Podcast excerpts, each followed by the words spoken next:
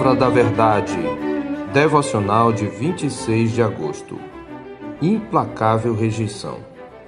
Rogo-vos, pois, irmãos, pelas misericórdias de Deus, que apresenteis o vosso corpo por sacrifício vivo, santo e agradável a Deus, que é o vosso culto racional. E não vos conformeis com este século, mas transformai-vos pela renovação da vossa mente, para que experimenteis qual seja a boa, agradável e perfeita vontade de Deus. Romanos 12, 1 e 2. Já vimos que o texto da nossa meditação mostra qual deve ser a resposta dos salvos à misericórdia de Deus. Vimos isto especialmente no que diz respeito à nossa relação com Deus, concluindo que a gratidão por tão grande salvação se expressa numa vida de total consagração, numa devoção decidida e completa ao nosso Salvador. Vimos que a vida cristã consiste num sacrifício vivo, santo e agradável a Deus. Este é o nosso culto racional, uma devoção consciente, inteligente e consagrada a Deus e a seu serviço, onde tudo o que fazemos, até o comer e o beber, é feito para a glória daquele que nos salvou. Essa total consagração se expressa na adoção consciente de uma nova conduta, vivida por alguém que sabe que sua vida é permeada pela presença de Deus. Mas Paulo acrescenta que os redimidos também manifestam sua gratidão a Deus na forma como se relacionam com o mundo. Se para Deus os crentes em Cristo oferecem total consagração, para com o mundo sua atitude é de implacável rejeição. E não vos conformeis com este século, prossegue o apóstolo após incitar os redimidos à vida de culto a Deus. O verbo conformar traz a ideia de modelar ou imitar uma pose ou conduta. A palavra carrega uma conotação de futilidade, de superficialidade, de vaziez. Já a expressão este século é uma designação do sistema mundano em contraposição ao que a Escritura chama de século vindouro, expressão que por sua vez descreve o novo mundo, os novos céus e nova terra a serem criados na vinda de nosso Senhor Jesus Cristo. A expressão, portanto, refere-se a este mundo como algo passageiro e destinado à destruição. Também se refere a um sistema pecaminoso e oposto a Deus. Em 2 Coríntios 4:4, Satanás é chamado de Deus deste século. Este século, na pena do apóstolo Paulo, equivale ao que João chama na maior parte das vezes de mundo. Corroborando esta verdade, João nos lembra: sabemos que somos de Deus e que o mundo inteiro jaz no malheiro. 1 de João 5,19. Ele também alerta em outro lugar: Ora, o mundo passa, bem como a sua concupiscência. Aquele, porém, que faz a vontade de Deus permanece eternamente. 1 de João 2,17. Observe que em ambas as passagens, o apóstolo amado coloca em oposição os filhos de Deus e o mundo e contrasta a cobiça do mundo com aquele que faz a vontade de Deus.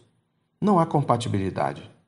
Por causa da união mística com Cristo, o pecador regenerado é transportado espiritualmente do império das trevas, que tem sua atividade no mundo, para o reino do Filho do amor de Deus, como está escrito em Colossenses 1,13. Espiritualmente, vivemos numa realidade antagônica à natureza iníqua do mundo. O mundo só ama o que é seu. É por isso que ele odeia os filhos de Deus, pois a conversão a Jesus criou uma divisão radical e uma relação de natureza implacável e irreconciliável entre o cristão e o mundo. Por isso o Senhor Jesus advertiu seus discípulos: Se o mundo vos odeia, sabei que primeiro que a vós outros me odiou a mim. Se vós fosseis do mundo, o mundo amaria o que era seu. Como todavia não sois do mundo, pelo contrário, dele vos escolhi, por isso o mundo vos odeia. João 15, 18 e 19. Não devemos, portanto, imitar a vida fútil deste mundo, uma vez que ele é mau e está condenado à destruição. Antes devemos reprovar, rejeitar, repugnar seu estilo de vida superficial e fútil. No entanto, temos de admitir que, por causa da força da corrupção ainda restante em nós, o mundo exerce sobre nós seu fascínio. Se por um lado ele nos odeia, por outro ele nos procura atrair para si. O sistema mundano investe artilharia pesada para seduzir os filhos de Deus, e para tanto ele pode até se fazer de cristão. Desse modo, além da perseguição, outra estratégia do mundo para destruir os filhos de Deus é a religião falsa. De fato, há uma religião que é tipicamente mundana, e ela será tanto mais perigosa quanto mais for parecida com a verdadeira.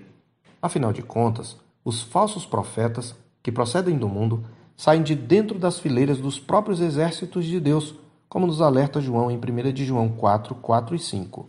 Filhinhos, vós sois de Deus e tendes vencido os falsos profetas porque maior é aquele que está em vós do que aquele que está no mundo. Eles procedem do mundo, Por essa razão, falam da parte do mundo e o mundo os ouve. Veja que a impiedade do mundo pode se apresentar travestida de religiosidade para nos enganar. Na verdade, todo ensinamento contrário à palavra de Deus, por mais místico ou sobrenatural que seja, é essencialmente mundano.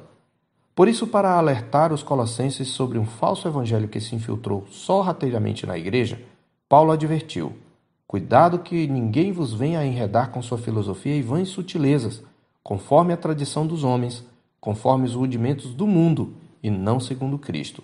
Colossenses 2:8. A propósito, a palavra enredar é um termo militar, referindo-se ao ato de capturar, despojar e levar cativo um inimigo. A religião é uma forma atraente pela qual o mundo se infiltra na igreja. Mas além do falso evangelho, a mentalidade deste século pode introduzir-se na igreja através do estímulo às cobiças da nossa natureza pecaminosa. A Escritura nos mostra que as intrigas e contendas que surgem em nosso meio são uma expressão de mundanismo.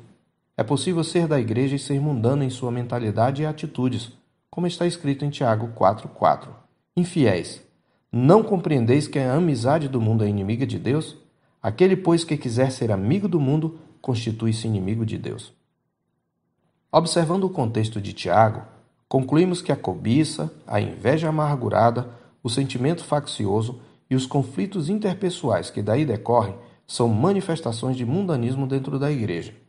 Enfim, engolimos muita coisa do sistema mundano sem nos aperceber. Como a pobre rã na panela com água sobre fogo brando, gradualmente nosso estado de alerta é desarmado. Convém que vigiemos nossa vida para ver se não estamos sendo anestesiados e perdendo o faro para os pecados enraizados em nossa cultura, sem nos darmos conta disso. A amizade do mundo é inimiga de Deus. Isto, por outro lado, não significa que devemos desenvolver uma hostilidade pessoal para com aqueles que são do mundo. Pelo contrário, a hostilidade parte deles. Nossas armas são de outra natureza. Significa antes reconhecer que não há comunhão entre nós e o mundo. O cristão está em Cristo. O mundo jaz no maligno. O cristão está na luz. O mundo vive nas trevas. A própria condição antagônica de ambos já traz a relação de inimizade. Estar no mundo após ser dele liberto implica habitar como ovelhas no meio de lobos, como alerta Jesus em Mateus 10,16. É o mesmo que viver em campo minado.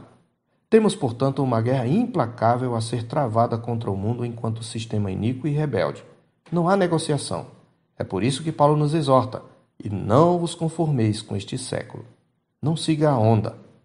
Devemos admitir que resistir à pressão do sistema não é fácil, mas é possível a todos os que, mediante Jesus Cristo, foram salvos pelo lavar regenerador e renovador do Espírito Santo. Não é possível resistir à tentação de amoldar-se ao mundo senão pela fé em Jesus Cristo. Como nos ensina a Escritura em 1 de João 5, versos 4 e 5, porque todo o que é nascido de Deus vence o mundo, e esta é a vitória que vence o mundo, a nossa fé. Quem é o que vence o mundo senão aquele que crê ser Jesus Cristo, o Filho de Deus? O cristão precisa lembrar-se todos os dias, como o fez Paulo em Gálatas 6,14, que pela cruz de Cristo o mundo está crucificado para mim e eu para o mundo. Esta é a convicção dos filhos da graça quanto à sua relação com o mundo. Isto significa implacável rejeição. Eu sou o pastor Marcos Augusto, pastor da Terceira Igreja Presbiteriana de Boa Vista, em Roraima. Tenha um bom dia na paz do Senhor Jesus.